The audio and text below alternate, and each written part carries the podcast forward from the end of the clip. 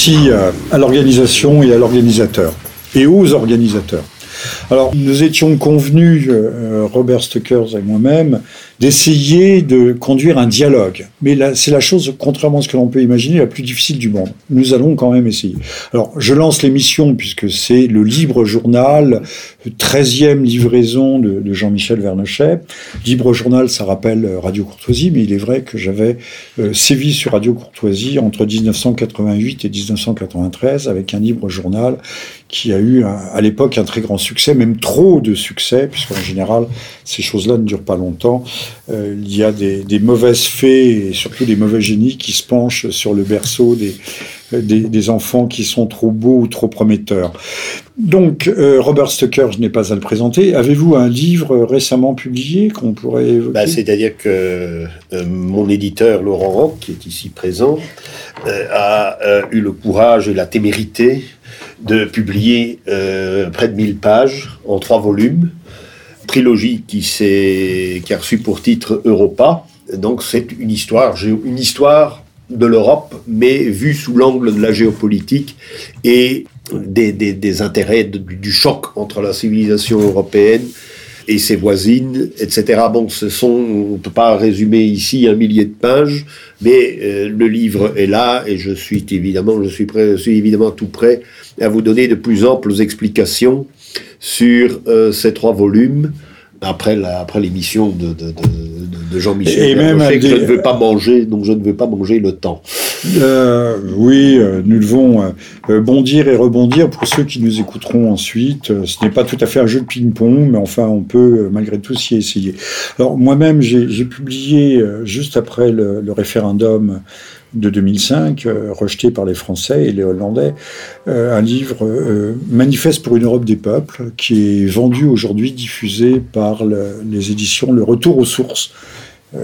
en la personne présente aujourd'hui ici, en la personne d'Anthony Bonamy, et puis récemment, au Retour aux sources, un livre très iconoclaste, pourtant facile à lire, mais euh, qui ne trouvera aucun écho dans les grands médias, qui s'intitule De la guerre civile froide, théogonie, de, théogonie républicaine de Robespierre à Macron. Je, vous le recommande parce que c'est, euh, je, démolis euh, mythe après mythe, le mythe de l'égalité, le mythe de la fraternité et le mythe de la liberté, bien entendu, puisque je considère que ce sont des mythes, non pas que les libertés concrète et au pluriel n'existe pas et que nous ne devrions pas ou que nous ne devons pas euh, y tendre, y espérer, mais euh, tels qu'on nous les présente, ce sont des arguments généralement euh, assez démagogiques qui, ne représentent rien puisque ce sont des abstractions. Donc, Théogonie républicaine de Robespierre à Macron, La guerre civile froide, aux éditions Le Retour aux sources, et euh, notre ami Anthony Bonamy est ici présent. Alors,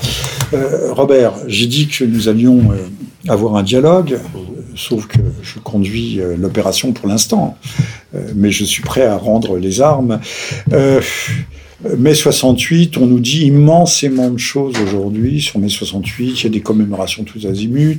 France Culture nous fait des, parcours commentés avec les écouteurs sur les oreilles. Dans le quartier, avec les bruits de 68, on a vraiment l'impression que mai 68, ça a été euh, l'acmé ou l'alpha et l'oméga euh, de l'humanité moderne, euh, que tout est passé euh, par là, que tout est né, comme au fond on est passé des, ténèbres à la lumière en, 1700, 14 juillet 1789. Qu'en est-il pour vous? Bah, Bon, je dirais d'abord, dans, dans le cadre d'un petit livre qui sortira de cette émission, puisque j'ai préparé toutes les notes et j'ai constaté que j'avais énormément de documents intéressants qui pourraient être publiés.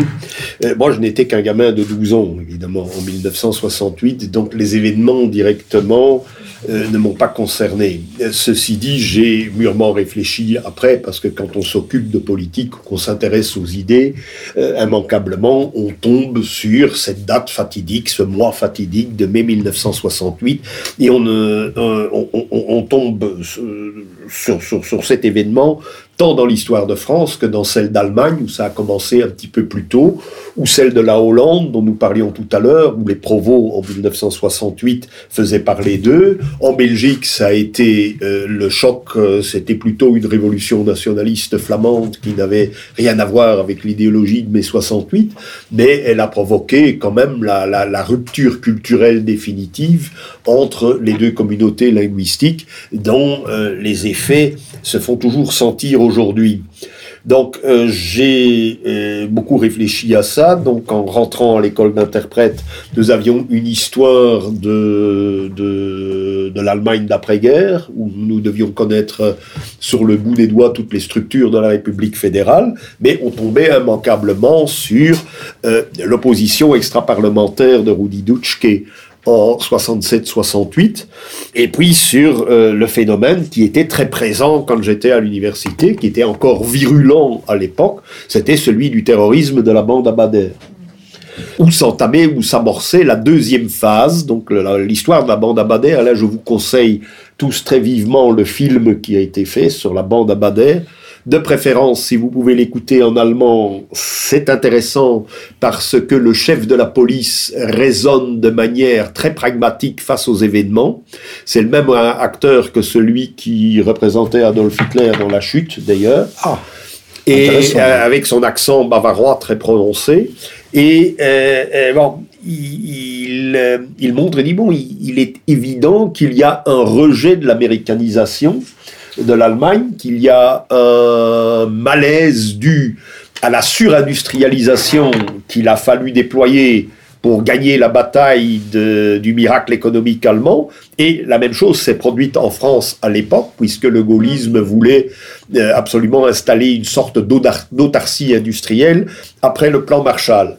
Donc euh, ici, pour résumer, je vais vous demander aussi si vous êtes d'accord avec la thèse globale que je voudrais défendre ici, qui est la suivante. Mai 68 n'est jamais qu'un aspect, un aspect spectaculaire, qui a eu de nombreux avatars, de nombreuses retombées, mais qui est une euh, révolution fabriquée euh, qui est une révolution fabriquée et qui est une étape. Ce n'est pas la première étape de cette révolution fabriquée et ce n'est pas la dernière non plus. Ça, Euh, je vous expliquerai après. Alors, euh, est-ce que vous suis voyez infiniment reconnaissant de ce type de question, parce que c'est une question complexe à laquelle je n'apporterai- extrêmement complexe je n'apporterai pas de, de réponse euh, tout de suite. Euh, distinguons euh, grossièrement en France deux types de révolutions, la révolution des révolutionnaires professionnels, marxistes-léninistes, maoïstes, et euh, trotskistes. Trotskistes de la Ligue communiste révolutionnaire et euh, lambertistes, euh, qui restent des marxistes plus traditionnels. Ces gens-là sont des professionnels qui ont été formés notamment à l'école allemande. Les, Allemands ont beaucoup d'avance en matière de mouvements d'agitation, euh, d'agitation. Il y a eu d'ailleurs une longue tradition qui remonte, qui remonte dans le courant du siècle. Et puis à côté de ça, il y a euh, aussi une, un autre mai 68 qui est celui des trublions, du vaste monôme étudiant, de, la foire euh, libertaire. Puis il y a aussi un troisième mai 68 qui est celui des, usines de Renault et de la grève nationale. Donc il faut bien distinguer, distinguer plusieurs strates. Euh, croire aujourd'hui, comme on le fait en France, que mai 68 a été un phénomène euh, national, hexagonal, peut-on dire, ou parisianiste, c'est complètement euh, erroné. C'est euh, c'est un phénomène mondial. Euh, qui démarre à Berkeley, qui se trouve, vous avez parlé d'anti-américanisme, qui est, euh, se greffe, ou plutôt prend ses, plonge ses racines dans le rejet de la guerre du Vietnam. Vietnam, Alors, certainement. virulent aux États-Unis, et ça démarre euh, soit en dès 65, 66, ça, ça démarre très tôt, qui se regreffe sur euh, la, la révolution culturelle chinoise 65-67 qui fera des dizaines de millions de morts, comme chacun sait. Et, et donc il y a tout un contexte de, de, de fermentation. Euh, on a en 1956, on a la révolte des Hongrois, mais en 1900, euh, en Et des 1980, Polonais aussi. en 1968, l'année euh, en mars, la Pologne se révolte aussi contre ses maîtres, ses maîtres communistes, ce qui aboutira à l'expulsion euh, ou au départ de plus de 25 000 euh, polono, polono d'origine, d'origine étrangère, qui aussi bien cadre de l'armée, cadre de la haute administration, cadre de la police, qui sont jugés indésirables et traîtres à la nation. Alors, le débat ici, c'est pas de savoir si on se trouve, nous sommes en, en 1968 dans la, une, dans la queue de la comète stalinienne, mais ce sont des phénomènes dont, dont on ne parle pas aujourd'hui à Paris. De même qu'en 68, il y aura le fameux printemps de Prague. Mais ça explosera aussi bien, je ne sais pas si je me souviens plus s'il y a des explosions en Inde, mais il y en a beaucoup au Japon, euh, il y en a en, Amérique, en Amérique latine. Donc de ce point de vue-là, on peut dire que euh, mai 68 est un, phénomène à échelle mondiale. Alors pour terminer, euh, cela se situe, nous sommes certainement à un tournant historique de la modernité, et avec le passage, ce que l'on va voir ensuite euh, avec euh, le président Carter, euh, sous le président Carter, ça commence bien avant Reagan, l'irruption de l'hypercapitalisme, de l'anarcho-capitalisme, de l'ultralibéralisme de l'école, non pas de Francfort, mais de l'école de Chicago, qui va s'imposer et modifier profondément les, les structures de l'économie mondiale et du capitalisme mondial. On change de le capital. Quand Besançon dénonce le capitalisme, ça ne veut rien dire.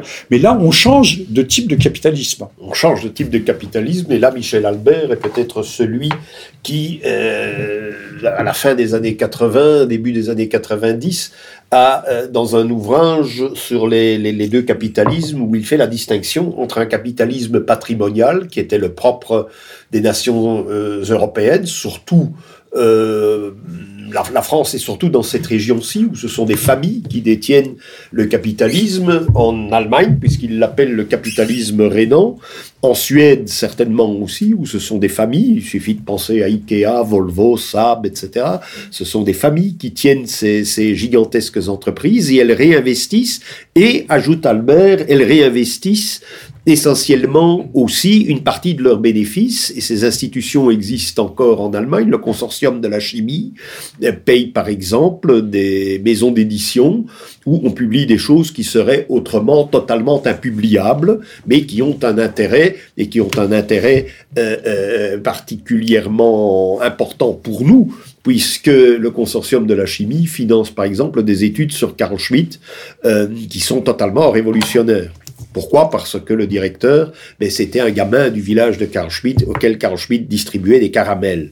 Il dit c'est aussi simple que ça. Je lui dis mais pourquoi cette fascination pour Karl Schmitt? Ah ben c'était le, vieux monsieur au bout de la rue qui me donnait des caramels quand j'étais gamin et euh, je lui rends l'appareil maintenant euh, que j'ai une, position importante. Le prolétariat n'était pas mené forcément à un coup de fouet. Hein.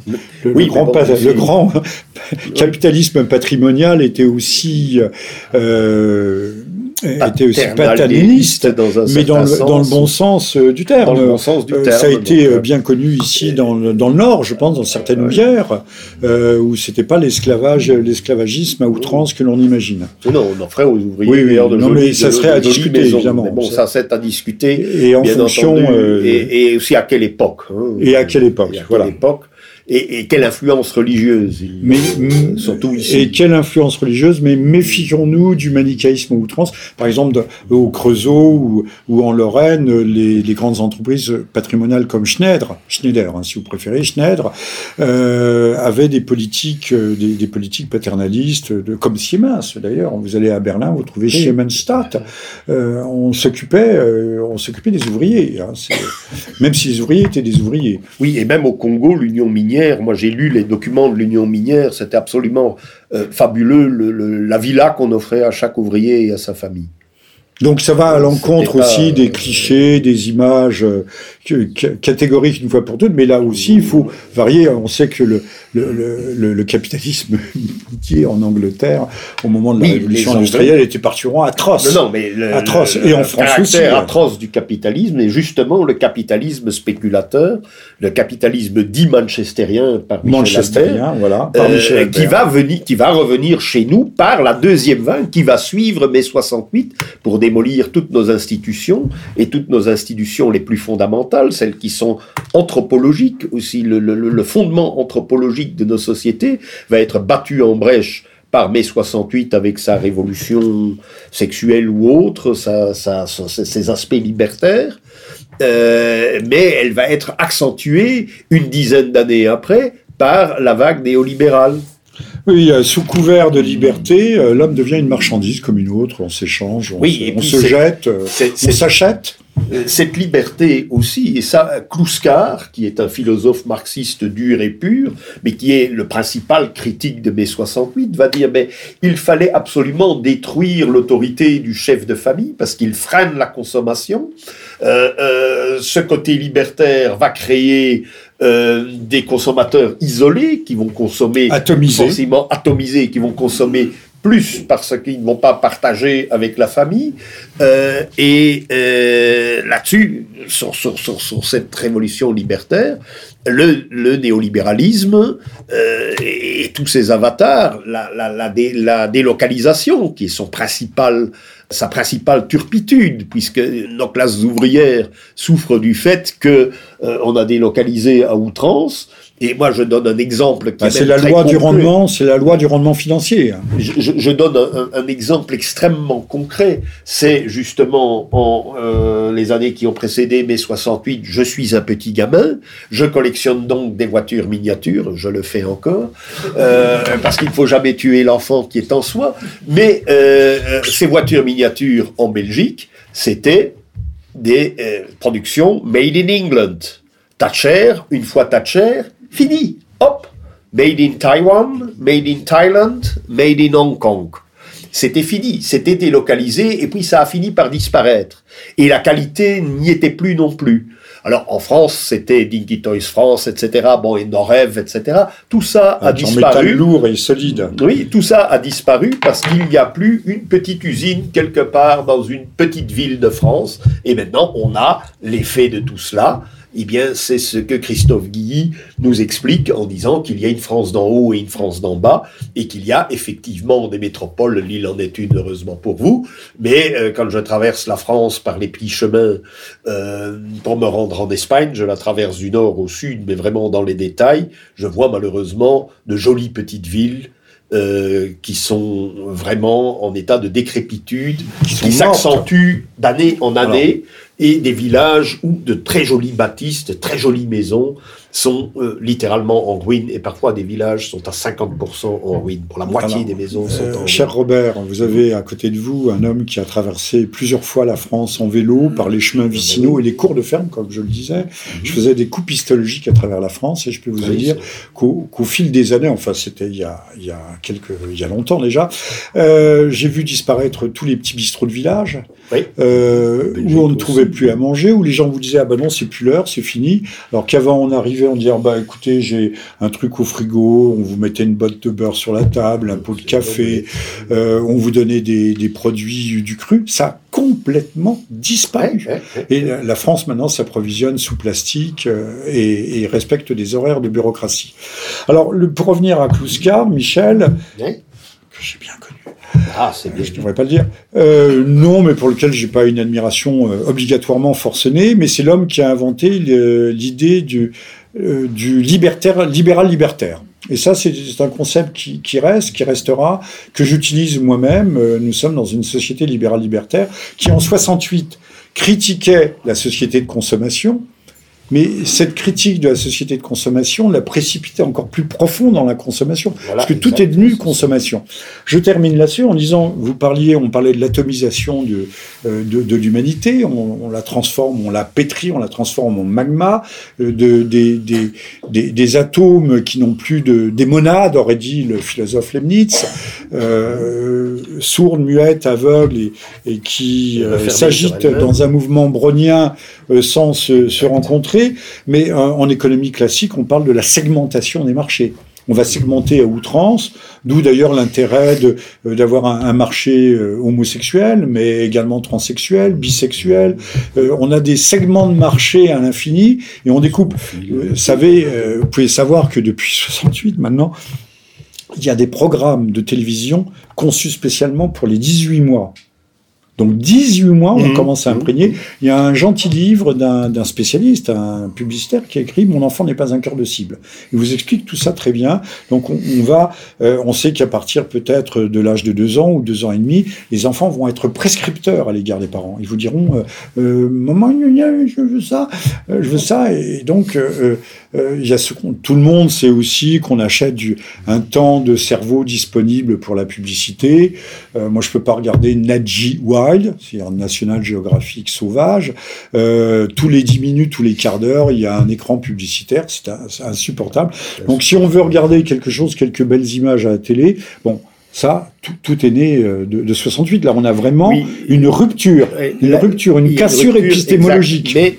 Mais euh, là, je rebondirai dessus parce que, en fait, il y a plusieurs étapes. Mai 68 ne tombe pas du ciel. Bon, c'est un programme. Au départ, il y a pendant la, déjà l'école de Francfort née en 1926. Elle veut reprogrammer le peuple allemand qui n'est plus sous la coupe d'un Obrigkeitsstaat, c'est-à-dire d'un État qui est en deux temps, qui est une démocratie euh, euh, euh, parfaite, qui fonctionne avec un parlement, avec des partis. La social-démocratie en est le principal. Le second, c'est le Centrum démocrate chrétien, et ainsi de suite. Et puis, il y a une myriade de petits partis régionaux euh, très différents qui ont tous droit au chapitre, ont droit à l'expression, à tout ce qu'on veut. Mais au-dessus de ça, la diplomatie, l'armée euh, et les pouvoirs régaliens sont immunisés euh, de toute intervention euh, d'un Parlement qui risquerait effectivement de euh, briser cette unité qui est fragile encore en Allemagne, puisque même le- le- l'empire de Guillaume II, ben, il n'est pas centralisé, il y a 23 composantes. Euh, il y a des royaumes, il y a des, des- etc. Des Donc il, hein. il- y a déjà la volonté en Allemagne. Et alors là, mon compatriote euh, Henri Demann, qui va créer son, qui va, qui va injecter dans le socialisme belge quelques bonnes idées, a été temporairement un membre de cette école de Francfort et sa conclusion était très claire, c'était un capharnaüm. Et alors, bon, lui, n'avait pas de- une écriture facile. Et Un De asile Grelle de fous disait- à ciel ouvert. dit- oui, oui, et De Grelle disait, mais oui, mais même De Man, qui était un monsieur très sympathique et très cultivé, mais quand il écrivait, c'était, euh, quand il écrivait sur le plan, plan, plan, rataplan, c'était de la bouillie pour les chats. Donc, euh, on avait euh, cette école de Francfort a été jugée totalement incompréhensible dans les années de la République de Weimar, et ses protagonistes euh, étant pour la plupart originaires de la communauté mosaïque, comme on disait à l'époque, ont émigré en 1933, pour la plupart aux États-Unis, dont, le cer- dont un certain Herbert Marcuse, qui jouera un rôle très important. Il était à le- Paris en 68, mais on ne l'entendra pas. Mais il était à Paris en 68. Oui, et il était à Berlin quelques mois plus tôt, euh, dans le grand auditoire de la Freie Universität avec Rudi Dutschke. Qui Euh, a il s'est été, fait euh, chahuter été- parce qu'ils ont compris qu'il qui a été assassiné en quelle époque Euh, un peu après. euh, Un peu après, un voilà. peu- je crois que c'est en septembre 68, mais je, je, je, je vérifierai. Mais euh, donc, euh, il y a le fameux Herbert Marcuse. Donc, Herbert Marcuse va travailler pour le Office of Strategic Studies, qui est l'ancêtre de la CIA. Et alors, on dit, oui, Marcuse, ben, c'est celui qui a écrit Eros et la civilisation. Il est donc à l'origine de euh, la révolution libertaire, sexuelle, etc., de mai 68. Et puis, bon, il a écrit aussi L'homme unidimensionnel, et puis toute une série d'ouvrages qui ont été tirés à un, cin- un grand nombre d'exemplaires. Non, au départ, dès le plan Marshall, dès le, déploiement du plan, Marshall pour sauver de la faillite la France, euh, l'Allemagne, l'Italie, qui risquaient de basculer évidemment dans le communisme et de s'aligner sur l'Union soviétique, on va euh, euh, promouvoir une sorte de social-démocratie, c'est-à-dire qu'on ne va pas confronter, on ne va pas se heurter au communisme directement, on va euh, ne jamais critiquer le communisme, mais on va dire, regardez, Lénine a dit, mais c'est pas tout à fait ça qui se fait en Union soviétique, on va jouer le communisme contre le communisme. Et l'artisan de toute cette stratégie, c'était Herbert Marcuse, qui travaillait absolument dans tous les départements de l'OSS à l'époque. Euh, il y avait un département d'observation du communisme, un département de ceci, puis finalement des départements aussi pour chaque pays d'Europe. Hein? Donc Herbert Marcuse, c'est lui qui va euh, euh, travailler à, euh, C'est l'homme fondamental. à, à- a, façonné l'idéologie de la, de la guerre froide.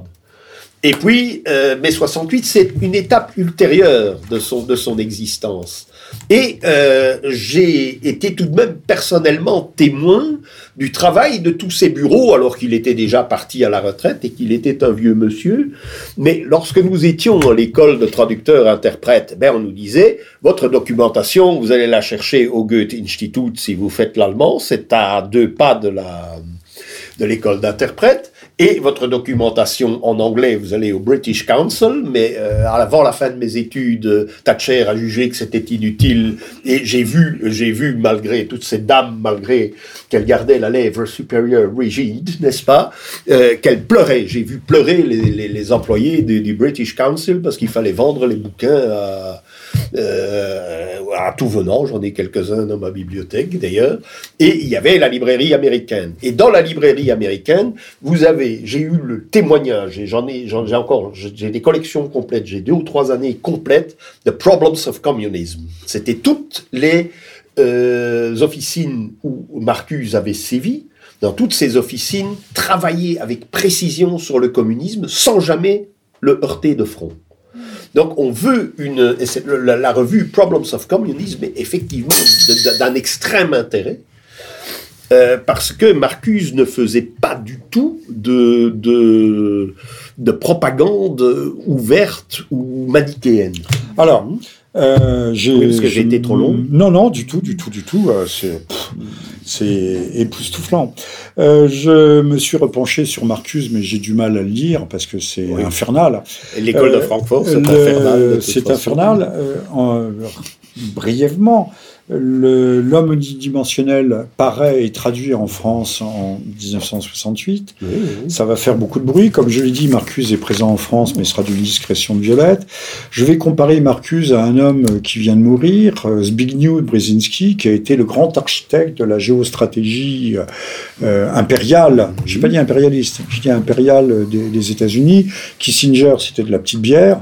Euh, Zbigniew Brzezinski, euh, c'est l'homme euh, qui a tout vu, qui voulait la suggestion de l'Europe, puisque nous parlons de l'Europe. Il voulait le. ça, ils l'ont tous voulu. Ils l'ont tous voulu, mais lui, il l'a vu, il l'a systématisé dans un livre qui s'appelle The Great Chessboard, le, le grand, échiquier, paru en quoi 98, c'est ça? Oui, en France, une nouvelle version. Une nouvelle version de 2002. Alors, je faisais le détour par Brzezinski parce que Marcuse, est un véritable théoricien et un véritable stratège. Vous avez dit, il faut, je pense qu'il faut insister là-dessus. Il n'était pas le seul, hein, c'est toute une Alors, équipe. Hein. L'école de Francfort, grosso modo, donc ils vont tous riper euh, aux États-Unis. Euh, il n'était pas spécialement persécuté, mais euh, pas spécialement en 33. Mais non, parce que Marcuse n'est parti qu'en 35. Hein. Marcuse n'est parti qu'en 35. Et, et, pour en citer un autre qui est important, mais qui n'est pas Adorno. Euh, oui, eux sont partis plus tôt. Adorno et Horkheimer sont partis plus tôt parce qu'ils étaient plus liés à la Tous des messianistes, hein, des messianiques ou des messianistes, appelez-les comme vous voulez. certaines mesures.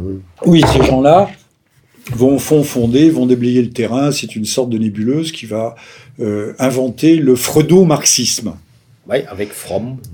Avec Eric Fromm. Et, Reich. Et Reich, et Reich, lui, c'est le oui, lui il a fini à l'asile. Il a fini à l'asile, le pauvre. En Amérique, en Amérique. En Amérique, bah oui, oui quand même, il était un peu excessif. Vous voyais des, des organes qui se déplaçaient, des, euh, des molécules sexuelles qui se baladaient dans l'air. Euh, mais Reich a eu une, hein. grosse, une grosse influence, puisqu'au fond, c'est une très vieille idée qui remonte à la surface du communisme sexuel, qui a été mise en œuvre avant Staline. Staline, lui, au contraire, il a mis un coup d'arrêt. Euh, parce que tout le monde accuse Staline, pour reprendre aussi notre propos d'ici en un mot, euh, Staline n'a fait euh, qu'emboîter le pas de, de, Lénine, qui a tout inventé. Il a inventé le goulag, il a inventé la terreur absolue et, et permanente. Euh, le, il y avait le, le mariage libre, puisqu'il y avait l'égalité des sexes, euh, et donc le grand commerce sexuel, ou la, ou le, la, la sexualité service public. Euh, c'est certains théorisent encore aujourd'hui toujours les mêmes. Alors, pour revenir à Marcuse, Marcuse est, est un visionnaire euh, qui reste fondamentalement euh, euh, marxiste-léniniste, mais qui piétine Marx, qui piétine Marx, en ce sens qu'il considère que la classe ouvrière, classe messianique, par excellence, c'est la classe ouvrière qui doit faire la révolution. Eh ben, elle n'existe plus parce qu'elle s'est en bourgeoisie. Donc, faut la piétiner. et ça c'est ce que je vous dis est très important, il faut la piétiner et il faut aller chercher d'autres classes révolutionnaires, qui sont les minorités sexuelles, les migrants, les, les étudiants, les délinquants, les criminels. Après 68, dans les années 70, on va avoir un engouement fabuleux pour les... Oui. L'affaire oui, oui, mais Papillon, on va, on va, on va lui écrire un livre à ce, à ce Papillon, Genet. Euh, tous les grands délinquants vont devenir des, euh, vont devenir les héros des temps modernes. Que le cinéma, la littérature, euh, je vous laisse retrouver les références. Les, les, quartiers de haute sécurité, pour les plus anciens, se souviennent. Alors, Marcuse, qui est un stratège, comprend que de toute façon la classe ouvrière n'a plus aucun intérêt. Il faut voir d'ailleurs le mépris en France aujourd'hui macronienne qu'on a pour la classe ouvrière, euh, ou qu'on a osé, alors que Trump a été s'est présenté comme le défenseur de la classe ouvrière, dans ce qu'on appelle du populisme. Écoutez, si vous avez le temps d'écouter les France Culture, même surtout France Inter, le mépris que l'on a pour le populisme ouvrier, pour tous ceux qui parlent. Donc euh, il y a ces nouvelles classes révolutionnaires qu'il va falloir promouvoir. Alors je termine là-dessus en disant simplement que Marcus nous révèle le fin mot de l'histoire. Le fin mot de l'histoire, c'est pas de libérer la classe ouvrière, c'est pas de l'émanciper, c'est pas l'émancipation du monde. Ce que l'on veut, c'est détruire le système. Détruire. Euh, Lénine s'est jamais posé la question qu'une fois qu'on aurait fait tomber le, la tyrannie tsariste, euh, ce que l'on aurait après. Lui, je crois que naïvement, euh, il n'était pas naïf, mais il pensait que les paysans allaient donner euh, leur récolte comme ça, euh, que les ouvriers allaient travailler spontanément dans les usines. Tout s'est effondré, tout s'est écroulé, à telle enseigne que ce sont des ingénieurs américains qui ont reconstruit l'industrie soviétique sous Lénine et ensuite sous Staline. Dans les années 30, c'est les, les, ingénieurs américains arrivaient par fourgon entier, mais également le blé du Middle West ou de la Corn Belt et également l'argent de, Manhattan. Euh, tout ça va, tout ça va de perdre. Pour ceux qui croirait qu'il existe un tel écart entre les deux systèmes, entre l'ultralibéralisme et, euh, euh, et le bolchevisme pur jus. Euh, donc Marcuse nous avoue qu'au fond, pour lui, la prise du pouvoir, on ne sait pas bien par qui, hein, mais si on le devine un peu, la prise du pouvoir, c'est au fond la destruction du système existant. Pour mettre quoi? C'est la tabula rasa. Pour mettre quoi? On ne sait pas, puisque le socialisme Quelqu'un parmi vous peut-il me dire où il a jamais vu le socialisme? Dans quel pays? À quelle époque? Quand, quand y a-t-il eu le socialisme? Quand y a-t-il eu l'égalité entre les hommes? Qu'est-ce que le socialisme en Union soviétique? C'est la dictature d'un parti constitué au départ de révolutionnaires professionnels. Mais ça le socialisme n'a jamais existé. L'idée ben, L'idée, oui, mais c'est une jolie idée d'ailleurs. Euh, l'idée. Mais euh, euh, entre la théorie et la pratique, il y a des abîmes interstellaires. Oui, mais ici, mais ici quand même plus plus prosaïquement pour, pour, pour, Marcus, quand il travaille dans, ces, dans cette nébuleuse d'officines de, euh, américaines, il s'agit, un, de vendre les produits américains. Les États-Unis, au lendemain de la Seconde Guerre mondiale, hein. Non, bien sûr. Euh, c'est 50 à 60 de production de biens industriels dans le monde et aussi une énorme puissance agricole qui vend exactement son blé, euh, le, blé du Corn Belt, euh, euh, un peu partout, et qu'il le vend en Europe. Il faut donc ouvrir ce marché et briser toutes les résistances qui pourraient exister dans ce marché, que ces résistances soient étatiques ou que ces résistances soient simplement le fait du père de famille qui songe à l'avenir, de la tradition, la ou de la tradition, de la lignée ou, ou, ou du patrimoine qu'il s'agit de défendre au prix de quelques sacrifices sur le présent. Alors, l'idée de jouir tout de suite. Il y, a une, il, y a une, il y a une stratégie effectivement euh, totalement pragmatique, commerciale, de, de guerre économique. Mais je, je, je, mentionnais tout à l'heure ce que je voulais dire, c'est qu'il y a aussi une stratégie d'ordre messianique. Oui, ça, on veut, bien sûr. Euh, on veut travailler à l'avènement euh, d'un monde euh, d'une parousie, laïque, sans Dieu, sans Dieu, mais à la Jérusalem terrestre, au retour au paradis primitif. ça, c'est très clair chez Bloch, Ernst Bloch. Chez Ernst Bloch.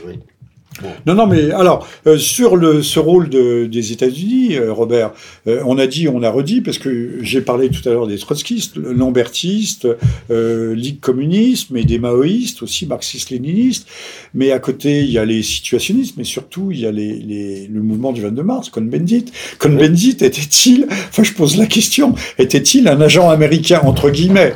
Bah, pour moi, en tout cas, il travaillait objectivement pour.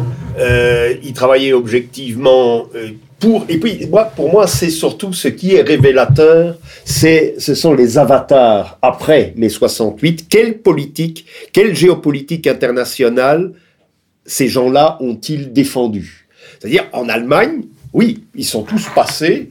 Euh, ben, tous les anciens de mai 68, ou la plupart des agitateurs de mai 68, s'ils avaient connaissance de euh, notre petite euh, après-midi ici à Lille, eh bien, il se trouverait parmi nous. Rabel, Maschke, que je, que, je, je, les ai connus personnellement, puisque c'est là que je vais dîner, euh, ces gens ont complètement viré euh, euh, de notre côté. Heureux, le, le, le, mari de Ulrich et Meinhof, qui, qui, qui s'est suicidé en prison, eh bien, il donne des interviews, il, il, a toujours son ils journal. Sont tous passés, ils sont tous passés. Mais accessoirement, il collabore très régulièrement à Hume Freiheit, quoi. Donc ce n'est pas du tout euh, euh, la même trajectoire que Cohn-Bendit. Euh, et puis après, il y a quand même ils après mai 68, ils ne sont pas devenus néoconservateurs. Ils sont, oui, mais la deuxième vague, c'est en 78. C'est Bernard-Henri Lévy qui sort le Testament de Dieu, qu'il a vu, je ne sais sur quelle montagne. Oui, Glucksmann. Hein Glucksmann. Euh, euh, donc, enfin, bon, le Bernard-Henri Lévy le légataire testamentaire de Yahvé, c'est pas rien. Hein. On est peut-être des méchants jaloux, mais bon, voilà, oui, c'est pas rien. C'est le nouveau Moïse. Bien, mais les, les, politiques qui ont été défendues par Cohn-Bendit, puis ces gens-là, et en Allemagne, la notable, la notable exception, qui fait rire Maschke. D'ailleurs, je vous raconte une anecdote qui est quand même savoureuse. Un jour, dans le stand de Maschke, qui publie, euh, qui publie notamment Joseph de Maistre en allemand, etc., se présente Fischer, qui venait d'être nommé ministre de S. Il n'était pas encore ministre des Affaires étrangères, et il est le premier ministre écolo qui va déclencher la première guerre à laquelle participera l'Allemagne qui s'interdisait de faire la guerre. La guerre, voilà, la guerre, la guerre. Et alors, sont tous les tenants de la guerre. Et Maschke, euh, avec sa faconde, va presser le ventre de Schmitt et il dit, camarade Fischer, ça engraisse d'être ministre, n'est-ce pas? Tu as pris beaucoup de poids depuis que tu jetais des briques sur la gueule des flics. bon, alors on a eu ça et l'autre continuait à parler en regardant ses chaussures, euh, je ne savais plus quoi dire. Mais bon, c'est la notable expression, mais vous voyez comment il est traité par ses anciens camarades de combat. Mais on a vu donc les Glucksmann, les Bernard-Henri Lévy, les Romain Goupy, qui lui aussi oui, appartient voilà, voilà, à voilà. la même engeance. Euh... Ah, oui, je, je, je, voulais simplement préciser que Fischer vient, il y a deux ou trois jours, de proclamer une apologie délirante de Merkel. Ah. Alors, donc, vous voyez, vous voyez bien par où c'est... Alors, ils vont dire, Maschke, euh, euh, Rabel, etc., ce sont des renégats. Mais non, ce Mais ne sont pas des renégats, c'est eux les renégats. On ne devient jamais que ce que l'on est. Oui. On ne devient jamais que ce que l'on est. Alors, euh, ces gens-là, euh, au moment de, de- en 89, et, donc 90, pardon, 91, la, la grande guerre contre l'Irak, étaient tous en faveur de la guerre. Euh, Bah oui, voilà. Ne parlons pas de Bernard-Henri Lévy, euh, bout de feu pour la Libye, bout Ah, de feu Libye, ça, c'est le- contre euh, la Yougoslavie, la fédération Yougoslavie, c'est-à-dire la Y Serbie. compris Finkelkraut. Euh, ah ben oui, je, je l'oubliais. Surnommé par nos amis serbes Finkelkraut. Oui, parce que là. C'est dommage anecdote- pour les Croates d'ailleurs. Oui, non, non, mais anecdote, je faisais boîte aux lettres entre Tomislav Sunic, qui est venu à Lille le 9 mars, et euh, Dragoš Kalajic, qui est décédé malheureusement. Et ils avaient écrit tous les deux un, livre avec le même titre, Le mal américain. Et euh, ils voulaient. J'ai servi de boîte aux lettres par l'intermédiaire d'un Serbe d'Anvers qui parlait de Finkelkraut. Euh, alors, on Un va pas faire de, conspirationnisme, sinon euh, c'est l'accusation. Euh, c'est pas non plus la CIA qui fait mai 68, encore que la CIA à l'époque, les archives sont là, euh, voulait euh, dégager De Gaulle, hein, comme on dit Oui, aujourd'hui, dégager. De Gaulle avait eu euh, le, le discours de Phnom Penh, un discours également en Russie, si je me souviens bien. Oui, un discours en Russie et le discours de Québec. Et le discours de 67. Québec, mais celui de Phnom Penh où il condamnait la guerre du Vietnam, l'impérialisme américain. Oui, je, je- je dirais que c'est surtout sa politique en avionique. Les Mirages étaient un dangereux concurrent de- de- des Américains à l'époque. Et la défense tous azimuts. En préparant cette émission, j'ai appris qu'au mois de mars 68, euh, est tué dans un accident, entre guillemets, le général Eyre, oui, qui avait oui, voulu déployer des missiles pour défendre la côte atlantique. C'était la défense tous azimuts. Les missiles étaient dirigés vers l'est, mais ils étaient aussi dirigés vers le sud et vers l'ouest. Alors le discours de Phnom Penh, c'est 66, mais en 66, De Gaulle quitte le commandement intégré, on quitte pas l'OTAN, 65 déjà. Euh, quitte, donc 66-65, Oui, quitte le commandement intégré de l'OTAN, euh, dans lequel euh, nous fera revenir euh, Monsieur Sarkozy en 2006. En 2006, oui. Oui, 2006, oui, en 2006, euh, alors on voit pas très bien. On était déjà, de toute façon, sous la coupe et sous les ordres des Américains, sous le commandement américain en Afghanistan. Soi-disant, les. Américains eux-mêmes étant euh, sous un mandat de l'ONU. Bon, enfin, les Français avaient des, leurs commandants en chef étaient des Américains. Donc on y était de facto, mais Monsieur Sarkozy a cru. euh, oui, monsieur. Et, et la conférence de presse sur la guerre des six jours. à propos de- Oui, je ne la mentionnais pas, mais ça, c'est le petit peuple euh, d'élite, d'élite, le petit peuple d'élite, sûr de lui et dominateur. C'est en novembre ou en décembre euh, 67, donc euh, quand même un certain nombre de mois après la guerre des Six Jours, mais ça, on ne lui a pas pardonné non plus. C'est des choses qui ne peuvent, qui restent en travers de la. Donc euh, l'Amérique avait envie, euh, de- l'Amérique, euh, quand je dis l'Amérique, c'est au moins certains euh, États profonds américains avaient envie de dégager, euh, de dégager De Gaulle. Donc on a dû pousser à la roue. Il faut se souvenir, puisque nous parlons de mai 68, que euh, lorsque la Sorbonne est, fermée par le ministre de l'Intérieur ou le ministre de l'Éducation nationale, euh, Georges Pompidou est en Afghanistan. Oui. Il ne rentre que quelques jours plus tard et contre l'aveu de De Gaulle, il va exiger la réouverture de la Sorbonne, ce qui, au lieu d'éteindre l'incendie, va au contraire l'aggraver puisque la Sorbonne va devenir le, le théâtre d'une chienlit euh, prodigieuse. Alors, euh, la France n'est pas l'épicentre, c'est pas le nombril du monde. Euh, on se, à travers notre propos, vous voyez bien qu'il y a différentes strates différentes, mais qu'il y a également un, un phénomène qui est d'ordre mondial. Euh, qui n'est pas réductible euh, aux quelques critères que nous avons énoncés non plus. Ce qui se passe euh, au Japon, vous me direz, c'est également contre la guerre du Vietnam. Alors, y a-t-il une révolte à cette époque-là, une révolte contre du monde moderne qui va tourner court? Il y a dit quelle, quelle place peut-on faire euh, et donnera-t-on à ces révolutionnaires professionnels qui sont en fait les bouts de feu? Qui sont véritablement organisés, aguerris, qui se sont, pour certains d'entre eux en France, je parle des trotskistes notamment, je signalerai le livre de François Duprat aux Nouvelles Éditions latines, les, les mouvements révolutionnaires étudiants en 68. Petit ouvrage technique. Duprat euh, disait des choses aussi, euh, comme on dit Douché, qui ne devait pas être euh, audible ou dissible, puisqu'il périra dans un attentat qui fera sauter euh, sa voiture. Quelques, En 78. en 78. Donc on lui a dix ans après anniversaire, on le fait sauter. Alors encore une fois, on retrouve et là je m'arrête, on retrouve formule récurrente, on va retrouver ceux qui ont été les promoteurs de 1968 dans les mouvements les plus durs, les plus révolutionnaires, euh, les plus organisés, les plus militarisés, on va les retrouver au sommet de l'État. Ben oui. Le Lambertiste, euh, à la fin du XXe siècle, le Lambertiste Jospin sera Premier ministre. Et il avouera récemment, dans les années euh, 2006-2007, qu'il avait quitté le mouvement, enfin, il avait pris ses distances avec le mouvement Lambert que très très longtemps après avoir été euh, secrétaire général euh, du Parti Socialiste. Et en fait, euh, les attaches n'avaient jamais été véritablement rompues. Non, mais évidemment, ce qui, ces révolutionnaires professionnels, tout comme Marcuse aux États-Unis, font des analyses absolument systématiques de la société et de la façon dont les sociétés sont composées.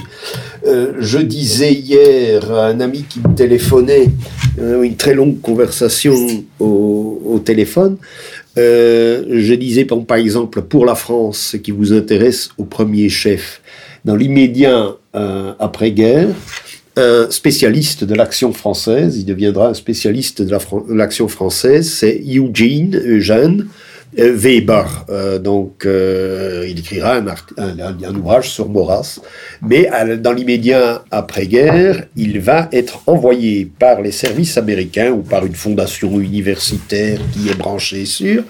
il sera envoyé dans les petits villages pour repérer la mentalité et pour faire une étude absolument précise de la vie villageoise. Ça avait plusieurs objectifs. C'était connaître évidemment la psyché fondamentale euh, des provinces françaises, puisque c'était ça qu'il devait faire, mais aussi en même temps essayer de lutter contre la viticulture, puisqu'il fallait la remplacer par du Coca-Cola. Ça aussi, il y a un Oui, puis un hygiénisme messianique contre le tabac, contre pour ceux qui ne fument pas, je suis désolé, euh, pour le, contre le tabac et contre l'alcool et contre le vin. J'entendais encore notre ministre de la Santé euh, lancer des, des dithyrambes enflammés contre euh, le vin. On a le droit peut-être à un verre par jour. En quatre verres, elle nous autorise quatre verres par semaine. Oui, il peut-être le vendre. Je, je, dis pour le tabac, je ne sais pas si c'est le tabac qui tue, la cigarette sûrement, surtout les cigarettes américaines, mais quand on regarde les films des années 50, ah tout le monde aurait dû mourir, puisque tout le monde clopait, tous les ouvriers avaient le clope au bec, tout le monde fumait, et moi je me souviens pas qu'on mourait de cancer du poumon ou d'emphysème quand j'étais petit garçon. Mais tout le monde fumait. Regardez les films des années 50, vous serez, euh, vous serez impressionné par le nom, que ce soit les films américains ou les films européens, français.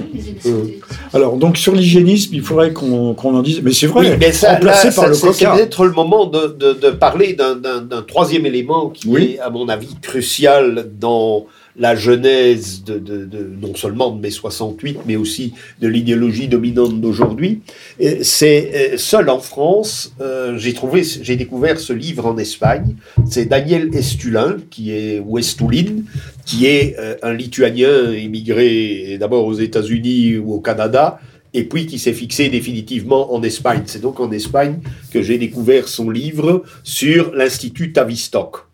Alors, l'Institut Tavistock, c'est un institut britannique au départ, qui a été créé pour venir en aide aux soldats qui avaient subi des chocs déjà avant la Première Guerre mondiale, donc la guerre des bourgs, les guerres coloniales, etc.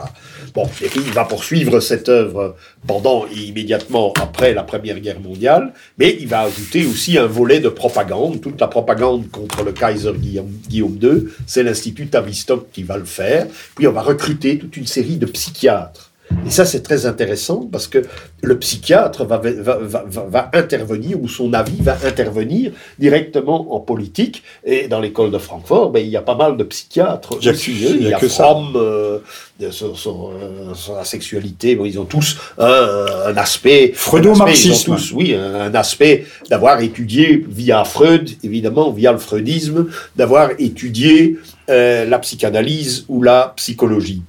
Donc l'Institut Tavistock va travailler. Il y a, là, je vous, il faut euh, aller chez, chez, chez nos, confrères de, de Méridien Zéro. Il y a eu une émission sur l'Institut Tavistock.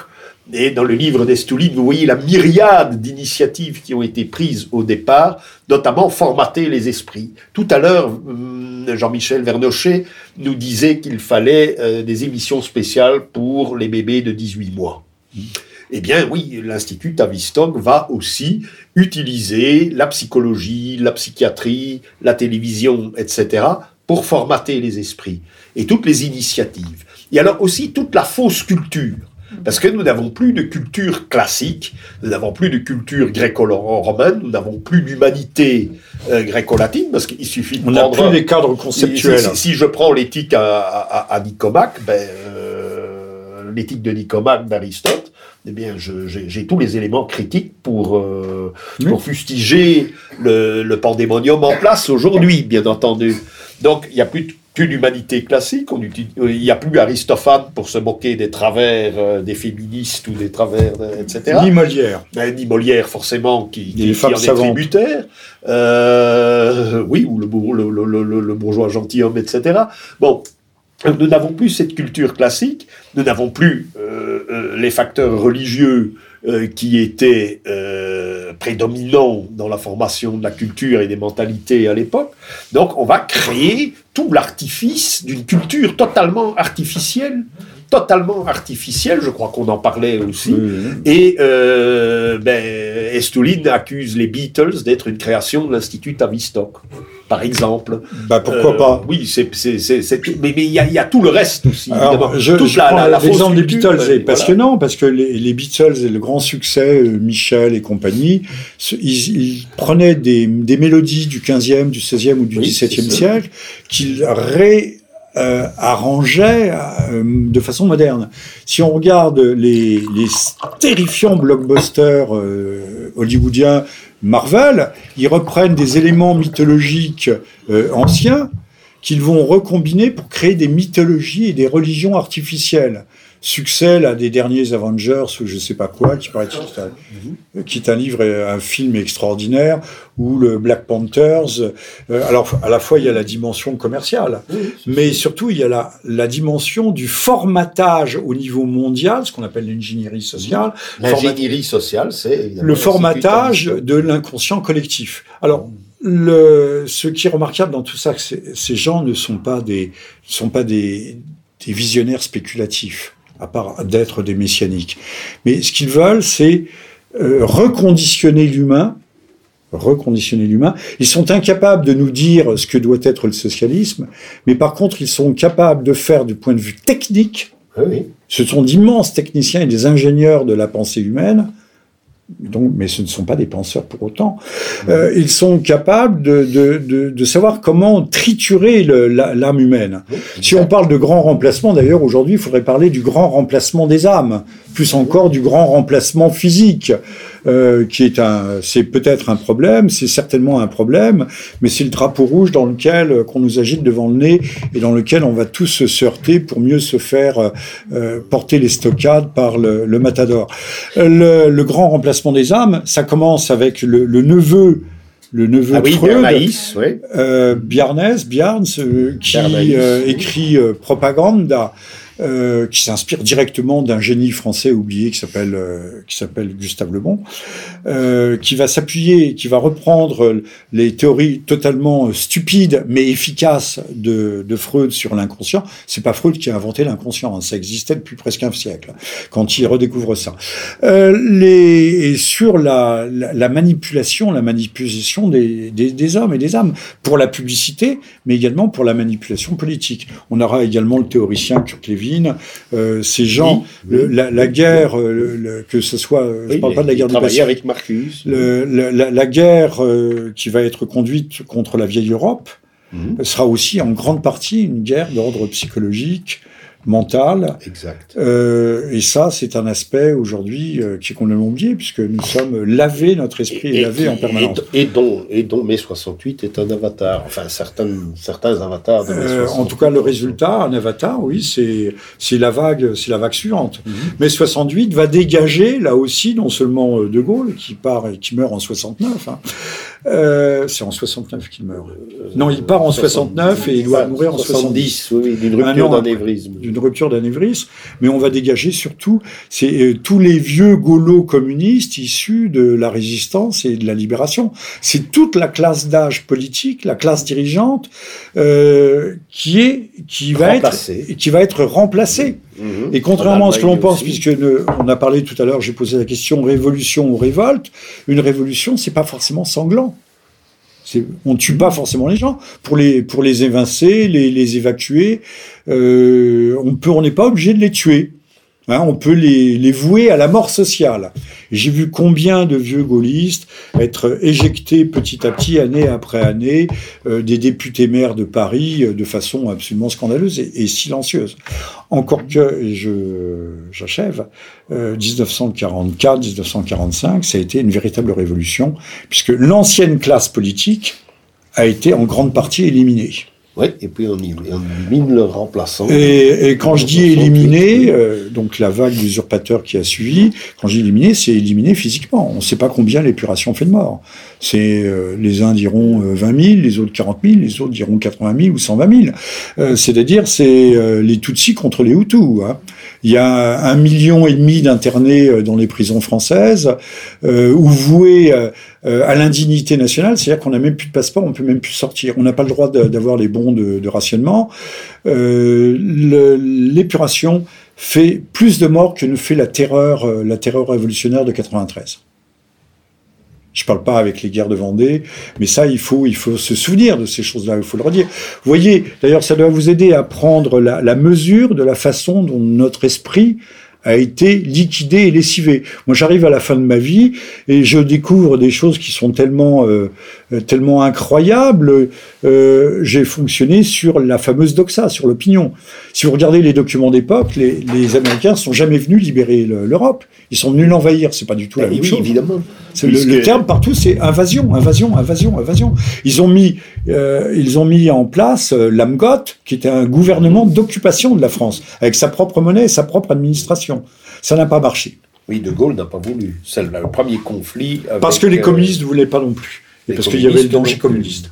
Donc, euh, pour revenir à l'in- à l'Institut Tavisé, il y avait juste une remarque que Jean-Michel Vernochet faisait qui me paraît intéressante, c'est l'utilisation euh, de thèmes euh, issus de la culture, euh, comme euh, la musique du XVe siècle, qui, bon, ici, dans les Pays-Bas, à Lille, y compris, a été, ça a été vraiment une époque de gloire pour la, pour la musique créée ici. C'était le, centre européen de la, de la meilleure musique européenne à l'époque.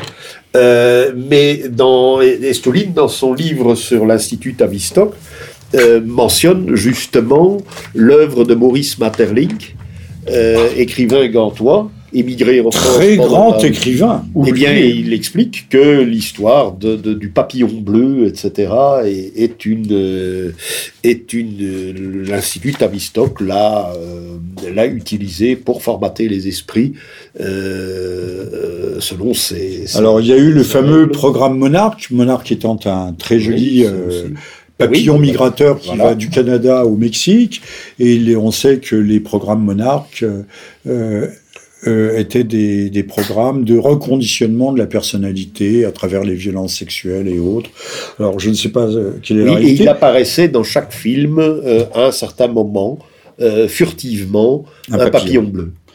un papillon et on nous a dit que c'était des, des savants et des psychologues nazis euh, qui avaient été pris par les Américains pour ce fameux programme Monarque. Euh, sans jamais vous trouvez ça sur Wikipédia. Euh, merci Wikipédia. Sans jamais donner le Il n'y a nom. pas grand-chose sur l'Institut Tavistock. Euh, sans Wikipédia. jamais donner, sans jamais donner le nom d'ailleurs des soi-disant savants, mais par contre on sait, on a le nom de ceux qui ont conduit véritablement les programmes et qui là aussi étaient des gens assez particuliers. Alors pour Maurice Maeterlinck, qui a un livre que je vous recommande, j'en ai lu, j'en ai pas lu beaucoup, mais qui est génial. Il a eu le prix Nobel. hein, c'est à l'époque on donnait le prix Nobel à des 1911, oui. à des, à des Flamands ou euh, voilà ou à des gens du Nord. Euh, le, un, un livre d'une, je pense qu'il était athée, mais d'une pro- d'une philosophie Bah, extraordinairement il était, profonde. Il était, euh, je dirais, agnostique et, et- et panthéiste, certainement. Alors, La vie des termites, il a écrit La vie des abeilles, que je n'ai pas lu, mais La vie des termites, des abeilles, des abeilles nous des décrit le monde dans lequel nous sommes en train d'entrer. Avec cette conclusion, c'est que les termites sont pre- finalement presque plus intelligentes que les hommes. Ben, Non, non, le livre est remarquable. Je crois que l'engouement d'Ernst Jünger pour euh, les insectes vient de, de Maurice Maeterlinck. Enfin, ces trois, ces trois ouvrages sur les insectes. Robert, euh, nous n'allons pas achever notre, euh, notre euh, conversation, notre dialogue ici, mais je pense que pour l'enregistrement de l'émission, euh, on va peut-être euh, avoir une conclusion moins provisoire, et puis après, euh, nous avons tout le temps nécessaire pour répondre à vos questions. Alors, euh, cher Robert Stoker, euh, mai 68, il y aurait te- tellement immensément de choses à dire. Euh, que pouvez-vous ajouter Que peut-on ajouter Que Bon, peut-on voudrais, conclure? je voudrais conclure en disant que, bon, certainement euh, pour euh, la France et l'Allemagne, dans une moindre mesure pour l'Italie, parce que l'Italie ne représentait pas euh, un véritable danger pour l'économie ou pour la politique internationale américaine, euh, a- cette, cette, cette, euh, cette révolution orange avant la lettre a été euh, balancée effectivement pour casser le programme de De Gaulle et son alternative, par, euh, son alternative qui n'était ni communiste ni social-démocrate comme le voulaient les Américains, son alternative euh, au, système américain à l'intérieur de l'Ouest. C'était pour casser une politique internationale qui était en train de se déployer et qui risquait euh, aussi de dépasser le duopole de Yalta puisqu'il se trouvait au moment de mai 68 en Roumanie pour y vendre notamment un modèle de Renault qui donnera Dacia euh, la Dacia, les premières Dacia roumaines qui vont certainement durer jusqu'à jusqu'à Ceausescu, jusqu'à la fin de Ceausescu. il y avait la politique de l'aviation, il y avait la politique de bloc d'assaut, de vente d'avions, notamment dans la sphère anglo-saxonne, puisque l'Australie... Et on, avait, le Concorde. Il y avait le Concorde. Qui faisait beaucoup de jaloux. Qui faisait beaucoup de jaloux. Euh, et puis il y avait cette défense tous azimuts etc. Et il fallait éliminer ça. En Allemagne, il fallait l'affaiblir, il fallait vider aussi l'ancienne caste, parce que j'ai ici le numéro de Géo sur mai 68, la version allemande, où on montre le portrait de tous les cadres de la République fédérale qui avaient été cadres de l'Allemagne nationale socialiste avant, non pas parce qu'ils étaient des idéologues ou des fanatiques, etc., tout simplement parce qu'ils étaient les cadres. techniciens, de bons techniciens qui étaient non pas issus des vieilles chemises du parti, comme on disait plutôt en Espagne, euh, mais euh, de toutes sortes d'instituts euh, comme le Tatkreis. et, il fallait éliminer cela aussi. D'ailleurs, on a éliminé les vieux professeurs et euh, on les a remplacés par les sociologues euh, traditionnels, etc. Révolution culturelle à la chinoise. Une révolution culturelle à la chinoise euh, qui a été entreprise peut-être au détriment à la fois de Dutschke et de Bader, parce que dans le film de Bader, on voit très bien qu'à un certain moment il discute avec le chef de la police, il est en prison, il est amené pour être interrogé, il dit écoutez, la deuxième génération fait un boulot qui n'est pas le nôtre.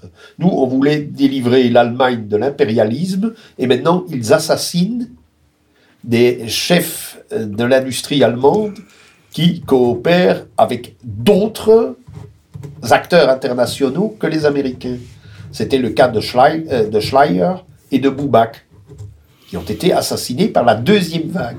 Il y a donc deux euh, terrorismes euh, post-68 heures en Allemagne. Celui de Bader, euh, Gudrun Enslin et euh, Ulrike Meinhof, et le deuxième, la deuxième génération, qui va être beaucoup plus fanatique. Et je vous conseille de lire le film, enfin pas de lire le film, de regarder le film qui a été consacré à cet épisode assez tragique de l'histoire de la République fédérale. Bon, ça c'est une chose. Donc il fallait en Europe freiner un développement. Euh, les Américains voulaient une Union européenne pour avoir un marché unifié pour écouler, leurs marchandises, mais à partir du moment où ce, ce, ce marché devenait autarcique par le développement de l'industrie automobile allemande et française, il fallait le casser. Et ce processus, mai 68 en est peut-être la première étape, mais le, le, le néolibéralisme, le néoconservatisme ou les nouveaux philosophes qui ont démarré euh, leur, leur, leur, action en 1978, plus la crise, plus le macronisme, etc., sont des aspects que Zemmour, peut-être, appelle le suicide français. Mais c'est le démantèlement de ce que j'appellerais l'État napoléonien ou clausewitzien ou gaulien. Donc, euh, un État gaulien, un État clausewitzien, c'est un État qui obéit à l'adage romain si vis pacem parabellum. Donc on se donne un instrument guerrier pour protéger un territoire qui va vivre sous l'enseigne de la liberté, mais pour Clausewitz, la liberté, c'est l'autarcie. C'est subvenir à ses propres besoins par ses propres forces. L'autosubsistance. Oui, oui, oui, c'est ça, l'autosubsistance. Et c'est ça qu'on a voulu casser. Et euh, mai 68 en est une étape. Et c'est de ça, à mon avis, euh, euh, que, qu'il est le nom pour répondre à la question qui est posée au départ de ce débat. J'ai peu de choses à ajouter ou rien du tout à, à ce propos. La grande stratégie, effectivement, de, de l'Empire américain, c'est de nous mettre en suggestion, nous autres Européens, perpétuels. perpétuels. Euh, J'ai mentionné le Concorde, mais en fait, il faut savoir que le TGV est né dans les années euh, 50, 54, 55. Plus l'aérotrain. Euh, plus l'aérotrain euh, du malheureux ingénieur Bertha, qui est mort d'une tumeur au cerveau. Euh, si vous prenez entre Paris et, et la Normandie, on voit encore les rails de l'aéroport. À Orléans aussi. Dans la Beauce. dans, dans la Beauce. Le L'aérotrain était le précurseur de ce que font les Japonais, euh, c'est-à-dire les monorails euh, Les sur- Allemands, à sustentation magnétique et autres. Euh, il y avait une dynamique industrielle européenne indéniable et, et insupportable à l'Amérique. La, la grande stratégie américaine n'a- pas changé. Si aujourd'hui on veut interdire à l'Europe de- d'établir des liens commerciaux, de coopération scientifique, technique euh, trop approfondis avec la Russie, s'il y a un blocus contre la Russie, si la Russie est diabolisée, c'est parce qu'on veut empêcher la constitution de l'Europe comme Europe puissance. Mhm.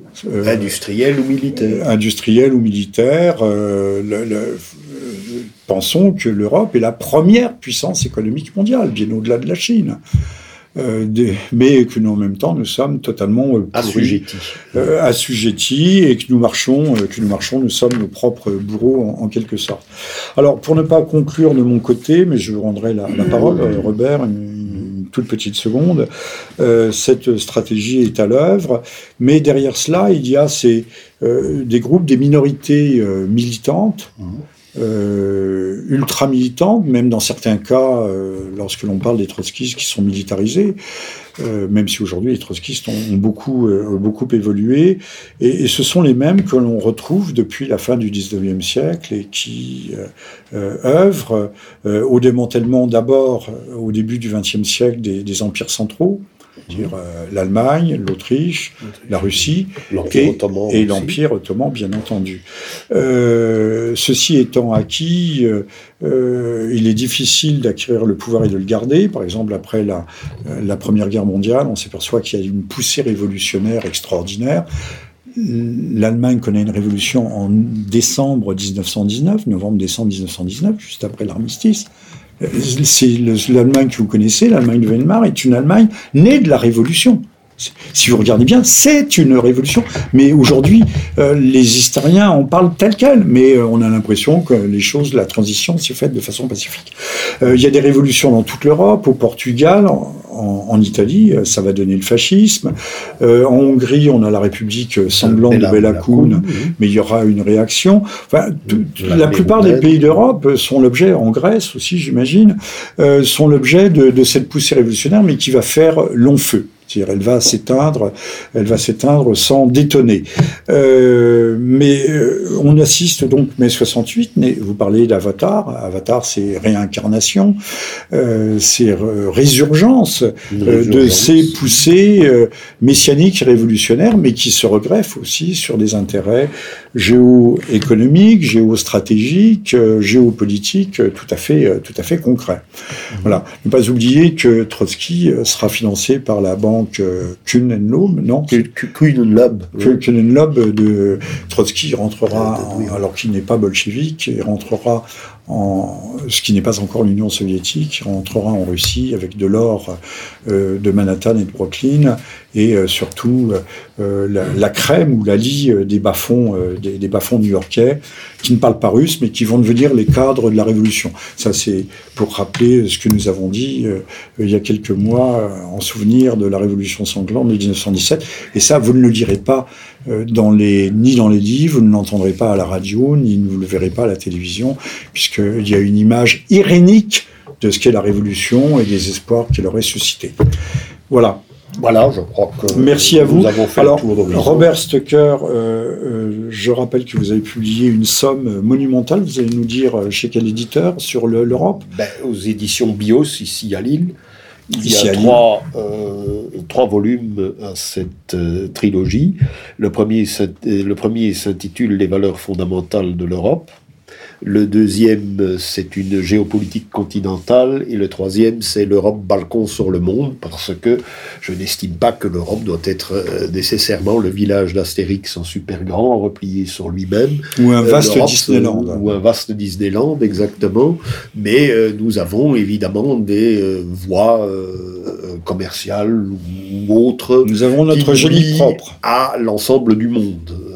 Et euh, qu'il faut connaître les, euh, les, les- puissances qui sont nos voisines pour euh, pouvoir coopérer de manière optimale avec elle sans perdre la face ou sans perdre ce, sans, sans, oublier ce que nous sommes. Alors que ce soit la nation hexagonale ou la nation européenne, si mais au fond, qu'est-ce qu'une nation si ce n'est une confédération de peuples?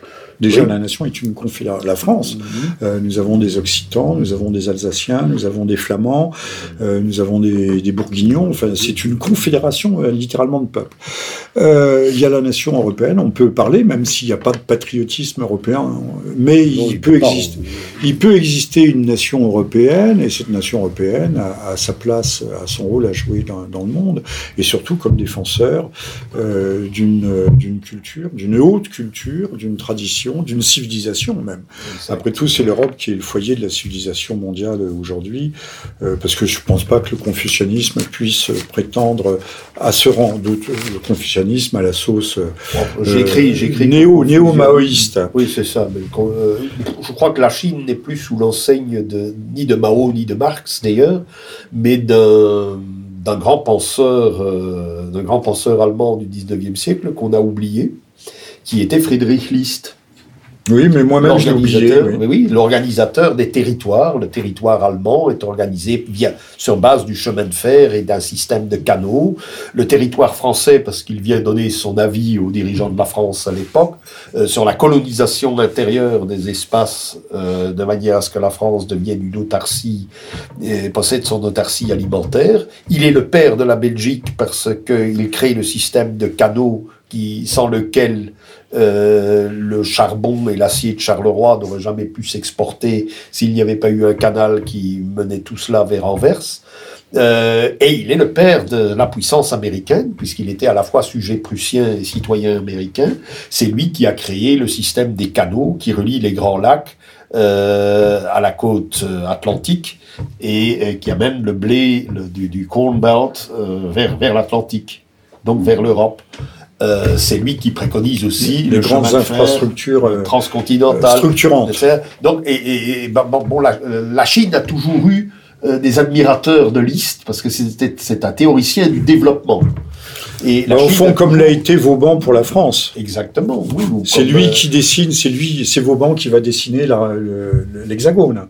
Oui. Il a une, une, science et une conscience justement des, des, de la géographie oui. La géographie structurante. Oui, voilà, c'est ça, c'est la géographie structurante. On oublie toujours Vauban euh, dans, dans son rôle, les grands ministres, enfin ce n'était pas un ministre de Louis XIV, mais ce, grand architecte de la France, mhm. et pas seulement des places fortes. Mhm.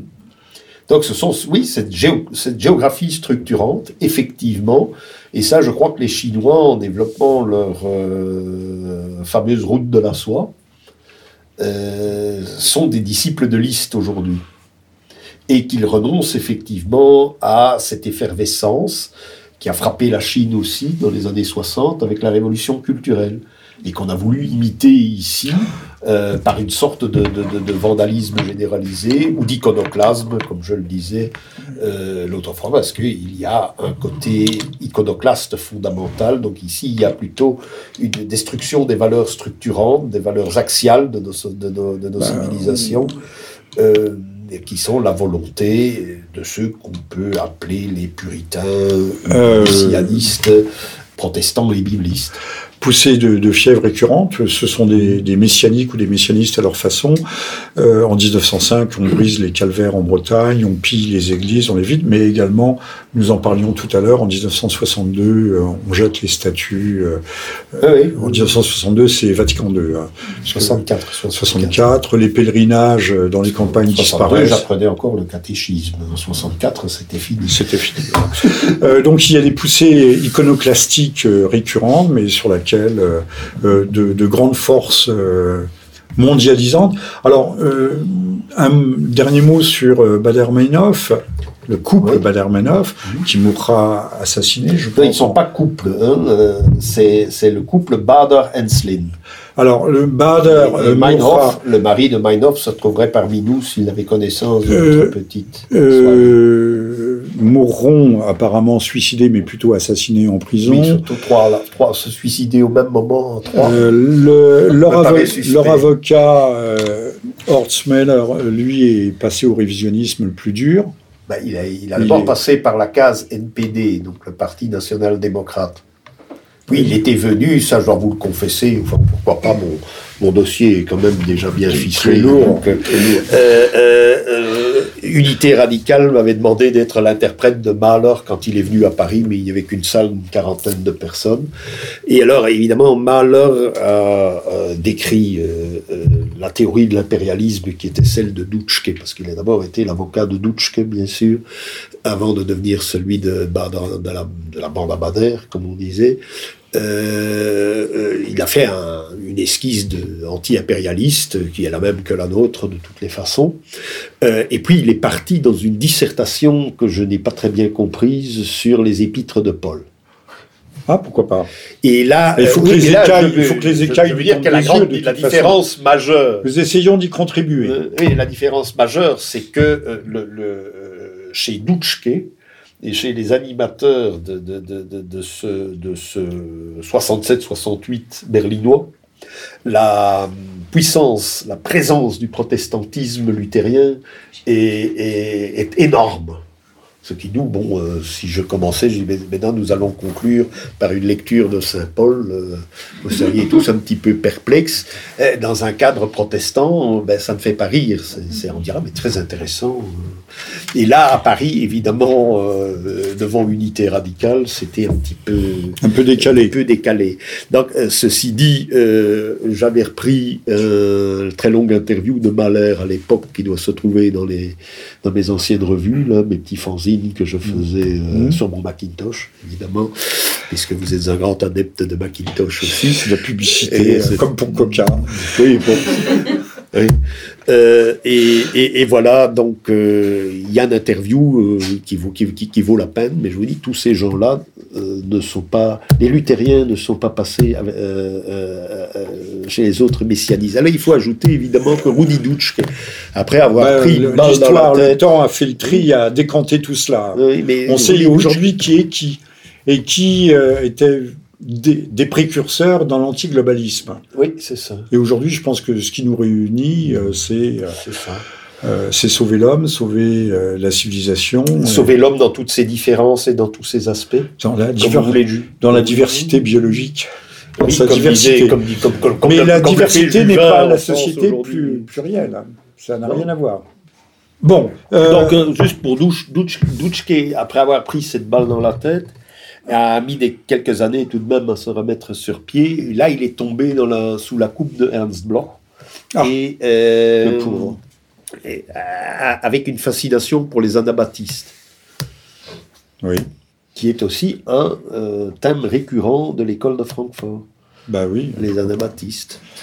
Bon, eh bien écoutez, notre ami Robert Strucker a parlé de son monument ou de son œuvre monumentale sur l'Europe. Je vous rappelle euh, que j'ai publié aussi, euh, même si ce n'est pas si ancien que ça, la façon de construire une Europe, euh, une Europe des, des, patries, manifeste pour une Europe des patries, que, qui se trouve aujourd'hui diffusée par Le Retour aux Sources, qui a publié récemment mon livre La guerre civile froide, que je ne saurais trop recommander, théogonie républicaine de Robespierre à Macron et qui monte, qui essaye de démonter ces grandes mythologies dites républicaines qui sont des euh, qui sont des, idéaux, mais les idéaux, quand on les fait, euh, quand on les précipite euh, sur le sol des hommes, s'imprègnent de boue. C'est ça le, problème, le, grand problème. Donc, j'ai également aussi un livre ici, vous pourrez voir, Les fiancés de la mort sur le terrorisme à l'âge de, à l'époque, à l'ère de la globalisation.